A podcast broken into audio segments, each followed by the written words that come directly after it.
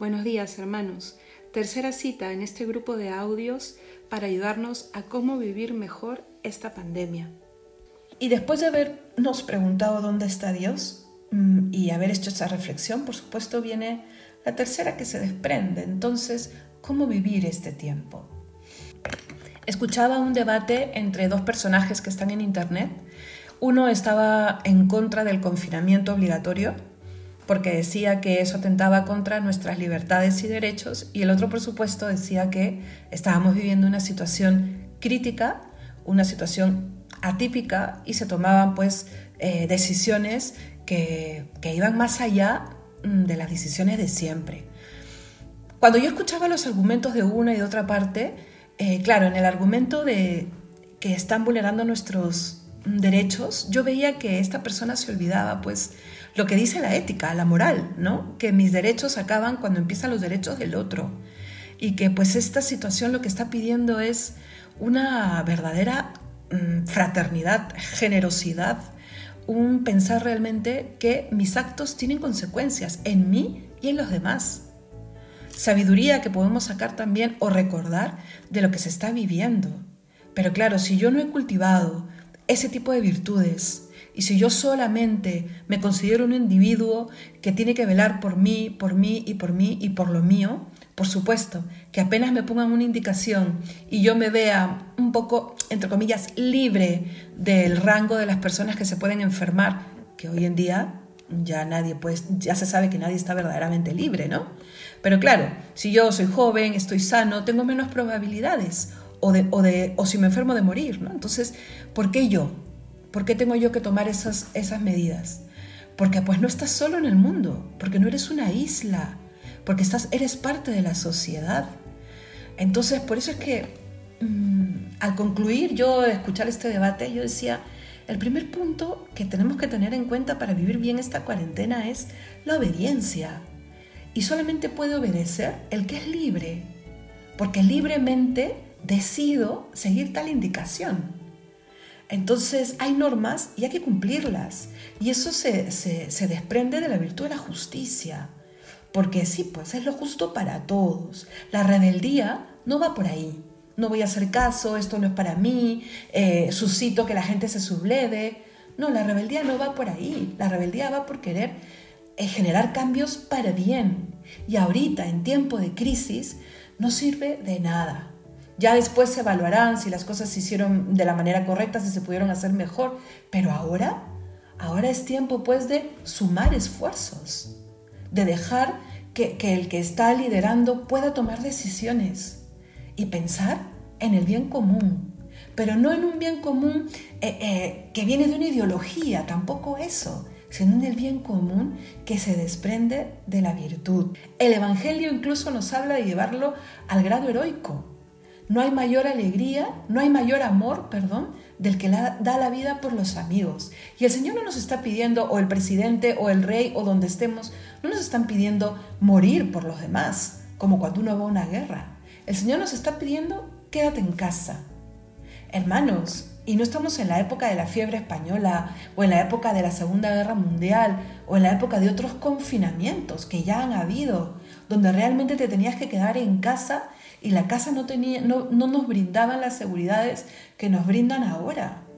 Son casas donde no pasas frío, no pasas calor generalmente, donde la mayoría tiene acceso a Internet y con el Internet tienes comunicaciones, tienes eh, recreo, tienes, o sea, mm, crezcamos, este tiempo nos pide crecer y crecernos en esta situación. Y esto nos lleva a lo segundo, en cómo vivirla. Paciencia, hermanos, paciencia.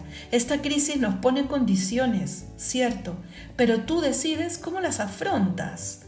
¿Nos vamos a quedar en casa o, o vamos a tener luego que trabajar el doble o si eres médico tienes que salir a trabajar? Pero tú decides cómo afrontas la situación, con calma, con iniciativas, con reflexión, sacándole provecho, o con amargura, con, desprecio a, la sociedad en sí, con agresividad, con depresión, con ansiedades. Tú decides. Y hay muchos medios para superar los tragos amargos, que también lo tocaremos. Con generosidad, lo hemos venido diciendo, ¿no? Es que tiene que ser la virtud que se desprende de la verdadera caridad ahora, la generosidad. No puedes pensar solo en ti, ni siquiera puedes pensar solo en ti o los tuyos. Hay reglas básicas de convivencia. Por eso, por ejemplo, felicitamos y agradecemos. Por eso nos llenamos de, de, de orgullo cuando miramos a los héroes de esta guerra o nos sentimos interpelados con tantas iniciativas, con tantos cantos, con, con tantas arengas de balcón a balcón. Somos seres sociables. Y el Señor nos, nos está volviendo a decir eso. Somos parte de una gran familia. Y esto nos tiene que llevar a ser generosos. Y cuarto, un buen administrador de lo que nos toca vivir ahora para sacarle provecho mi agenda no puede estar vacía. Es que claro, como no salgo, no voy a trabajar, no hago la maestría, no voy al gym. No, ¿por qué va a estar vacía? Organízate dentro de tu casa, que ese sea tu pequeño mundo. Y organízalo más o menos con las actividades que tú sabías básicas en tu vida. Si tienes que hacer deporte, hazlo dentro de lo que puedas, aunque sea 20 minutos. Levántate una hora determinada, aséate, arréglate, que no sea pues la cuarentena del pijama todos los días. Aprovecha, aprovecha y aprovecha es lo que te puedo decir. Dale vuelta a la tortilla, como se dice en Perú, no sé si se entiende en España, ¿no? Haz lo que no podías hacer por falta de tiempo, ¿no?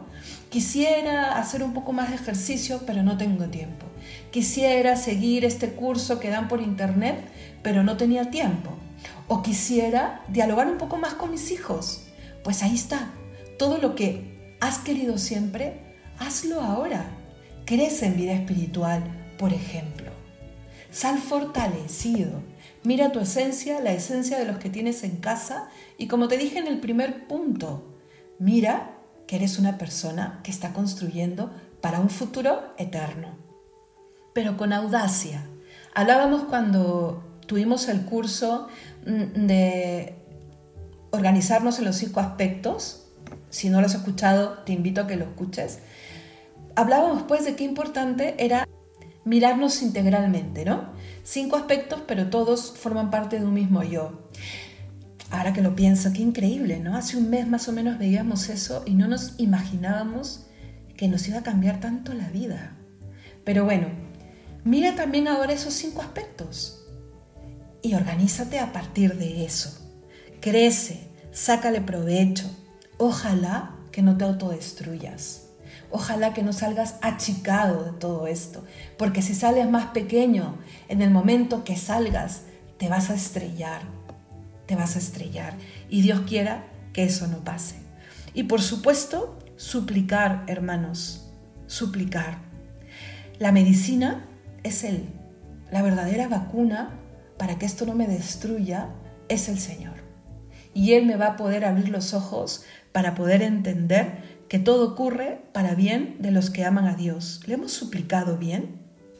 Es tiempo de una gracia especial. Y ese va a ser el cuarto punto y el punto en el que vamos a empezar a dar ya algunas recomendaciones que puedan sumarse a las muchas otras iniciativas que hay en las redes y en muchos lados para ayudarnos mutuamente a llevar este tiempo de la mejor manera y como les decía, crecer. Entonces, este punto lo veremos en una siguiente reunión y ánimo chicos, no olvidarnos, en esta pandemia tenemos una vacuna ya espiritual que es el Señor. Que Dios los bendiga, que nos vayamos haciendo mejores cada día y sonríe más, vive mejor y ama profundamente, que el Señor te quiere bendecir. Y vamos a rezar. Dios te salve María Llena eres de gracia, el Señor es contigo, bendita tú eres entre todas las mujeres, y bendito es el fruto de tu vientre Jesús. Santa María, Madre de Dios, ruega por nosotros pecadores, ahora y en la hora de nuestra muerte. Amén.